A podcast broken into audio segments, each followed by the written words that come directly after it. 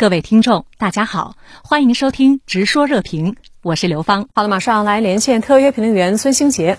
孙先生你好，那么八月十七号，解放军东部战区在台岛西南、东南等周边海空域组织联合火力突击等实兵演练，检验战区部队一体化联合作战能力。那对此您有什么样的观察呢？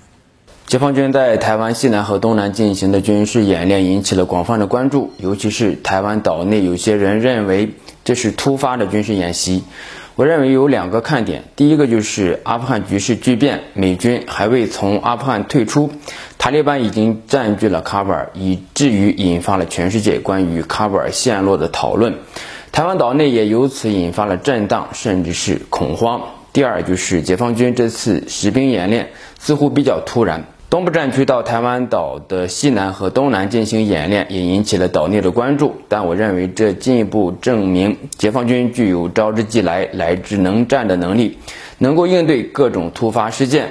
各个战区之间的演练就是为了实战，尤其是基于突发任务的多兵种以及跨战区的联合作战。台湾岛内认为这次实兵演练是突发演习，其实是揣着明白装糊涂。解放军东部战区发言人阐明了这次实兵演练的目标或者说指向，因为美台频频勾连挑衅，发出错误的信号，严重侵犯中国主权，严重破坏台海和平稳定。这次演练就是根据当前台海安全形势和维护国家主权需要采取的必要的行动，是对外部势力干涉和台独势力的挑衅做出的严正的回应。台湾岛内有些人认为。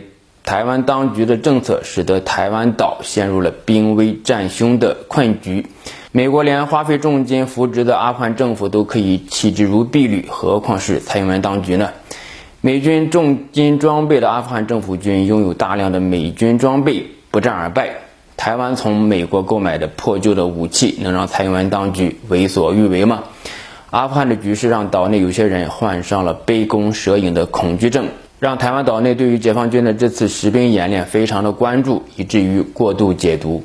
嗯，另外呢，美国联邦参议院共和党资深参议员约翰·科尼发了一条推文，说美国在台湾有三万驻军。那您对此怎么来看呢？科尼是资深的参议员，而且是参议院情报委员会的成员。他发推特是为了证明美国在阿富汗驻军比较少，但是在列举美国在外。驻军的数字的时候，注明台湾地区有三万美国驻军，毫无疑问，这是一个非常大的乌龙。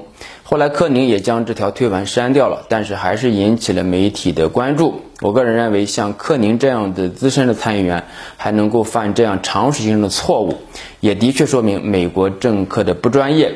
比如说，像拜登这样自诩非常懂外交和战略的总统，在阿富汗犯下了重大的错误。柯宁山为情报委员会的成员，对美国海外驻军的数字不清楚、不了解，似乎也不值得大惊小怪了。不过，我们对于美国政客的专业水准可能要重新认识了。中美建交的前提就是一个中国的原则，在建交之前，美国对台断交、废约、撤军，这是连普通人都了解的常识。但是，在美国参议员那里却被抛诸脑后，足以看到美国政客对台湾也是非常的不严肃。对于柯宁的推文，国民党跟帖说没有三万美军，最后的美国士兵在一九七九年五月三日就离开台湾了。对于台湾来说，这应该是一个难以忘记或者释怀的日子，但是美国政客却没有认真对待，足以看到台湾在美国政客眼中到底是什么分量或者形象了。好的，非常感谢孙先生在线来和我们分享您的观点，谢谢。